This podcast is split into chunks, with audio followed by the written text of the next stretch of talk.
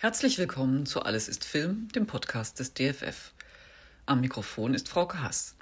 Ich spreche heute mit meiner Kollegin Christine Kopf, Leiterin der Abteilung Filmvermittlung, die derzeit gemeinsam mit der Deutschen Kinemathek in Berlin die Filmbildungsplattform Filmspielplatz.de vorbereitet. Hallo Tine. Hallo Frauke.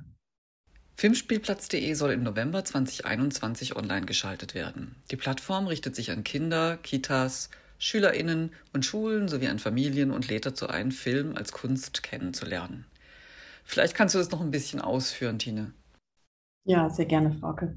Also wir arbeiten ja hier im Deutschen Filminstitut schon seit 2013 intensiv mit der Zielgruppe äh, der drei- bis sechsjährigen im Bereich ästhetische Filmbildung ähm, vor allem hier bei uns im Kino, aber auch mit Kinos in ganz Deutschland und vor allem auch in enger Kooperation mit unserer Partnerkita, der Grünen Soße. Äh, wir haben ja gemeinsam schon im 2013 das Format Minifilmclub entwickelt ähm, und bieten das seitdem auch erfolgreich an. Und jetzt nach den Erfahrungen mit Covid, ähm, wo wir einfach den Kontakt auch mit unserem Publikum verloren haben, wo die Kitas nicht mehr in der Lage waren, zu uns ins Haus zu kommen, haben wir uns überlegt, dass wir sehr gerne für diese Zielgruppe eben auch ein digitales Angebot Angebot machen wollen. Und daran arbeiten wir gerade. Das ist der Filmspielplatz. Und bei einem digitalen Angebot ist man ja auch nicht so sehr an Orte gebunden. Und deswegen haben wir uns zusammengetan mit der Stiftung Deutsche Kinemathek, mit meinem Kollegen Jurek Seert, auch aus der Bildungs- und Vermittlungsabteilung. Und Jurek hat große Erfahrung äh, damit, wie man kulturelle Bildungsangebote auch zugänglich machen kann für Menschen mit Behinderung. Und wir haben eben die Erfahrung mit der Zielgruppe drei bis sechs. Und so lernen wir jetzt sozusagen gemeinsam in unserem ersten neuen digitalen Bildungsangebot. Vielleicht kann ich noch ein bisschen erzählen, was wir planen für den Filmspielplatz. Ähm, auf dem Filmspielplatz wird es ähnlich wie im Minifilmclub äh, ungewöhnliche Kurzfilme zu entdecken geben, aber nochmal andere, also neue. Es wird aber auch sehr viele Anregungen geben für Kinder, selbst aktiv zu werden. Also zum einen haben unsere Vermittlerinnen und Vermittler ähm, Videotutorials gedreht, aber auch das Team in Berlin, in dem auch Regisseurinnen äh, beteiligt waren. Ähm, wir haben aber auch die Kinder von der grünen Soße und von den Zwiebelfischen gebeten, sich von den Filmen inspirieren zu lassen, zu eigenen Aktivitäten. Daraus sind ähm, Videofilme entstanden und äh, diese Videofilme ähm, zeigen jetzt so ganz selbstbewusst, wie diese Kinder sozusagen ihre Aktivitäten durchführen und sie eben an andere Kinder weitergeben wollen. Doch noch ist die Plattform nicht online. Vorfreudig wollten wir uns heute mit dem Film Gesicht des Bahnhofs befassen. Der ist äh, in der Bundesrepublik Deutschland 1962 entstanden. Regisseur war Manfred Dorniok. Der Film wird künftig auf der Plattform zu sehen sein. Nun ist es nicht unbedingt ein Werk, bei dem man als allererstes an Kinder als Zielgruppe denkt, oder? Ja, das kommt so ein bisschen drauf an. Äh, bei Kindern in dem Alter denken ja sehr viele Menschen äh, zuerst einmal an bunte Trickfilme, gerne noch mit Tieren. Auf jeden Fall immer einfache Geschichten, also Narrative. Und das Gesicht des Bahnhofs ist das komplette Gegenteil. Es ist ein Schwarz-Weiß-Film. Es werden dokumentarische Aufnahmen verwendet. Also es wird auch kein, keine Geschichte erzählt. Es gibt keine Protagonistin. Er hat eine experimentelle Tonspur. Ja, ist erstmal das Gegenteil. Der Film dauert gute zehn Minuten und ist sehr künstlerisch gedreht. Man sieht ästhetische Bilder von Schienensträngen, von ein- und ausfahrenden Zügen, schaut Menschen bei alltäglichen Handlungen zu, sie essen Würstchen, unterhalten sich, warten auf dem Bahnsteig. Warum ist es interessant für Kinder? Ja, also zuallererst einmal ist ja ein Bahnhof ein Ort, den, glaube ich, alle Kinder irgendwie faszinierend finden.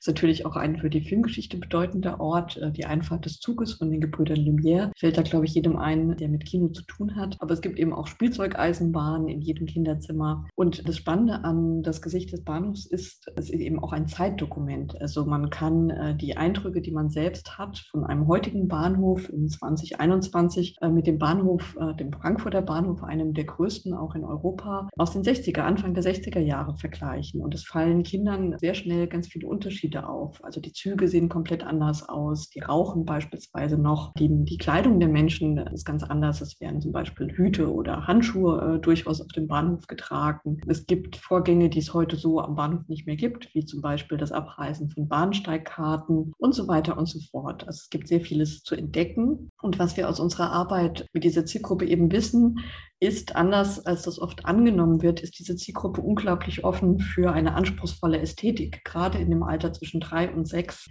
gibt es noch keine festgeschriebene Idee, äh, was Film alles kann. Und es gibt einfach eine große Neugier auch für eine ungewöhnliche Ästhetik. Und äh, das wollen wir natürlich in unserer Filmbildungsarbeit sozusagen ausnutzen. Und dieser Film äh, Gesicht des Bahnhofs schließt einerseits sozusagen an die Erfahrungswelt und an das Interesse von Kindern an, indem es eben einen Bahnhof und Züge zeigt. Und andererseits ist es aber ähm, auch eine sehr besondere Ästhetik. Es ist, man könnte fast sagen, es ist ein Essay. Der Rhythmus des Films wird irgendwie durch Montage und eben nicht durch Narration erreicht. Es gibt unheimlich faszinierende ähm, Großaufnahmen auch von den Gesichtern und so weiter. Es gibt eine sehr interessante Tonspur, da kommen wir vielleicht noch dazu. Aber der Film ist sozusagen eigentlich genau das, was unser Bildungsauftrag auch ausmacht. Wir als Filmerbe-Einrichtungen wollen diese Filme, die in Archiven liegen, eben auch äh, lebendig halten und ähm, an ein junges Publikum vermitteln. Und äh, natürlich suchen wir die auch sehr spezifisch aus und erproben das auch mit Kindern, sodass wir auch sicher sein können, dass äh, sie auf ein großes Interesse stoßen.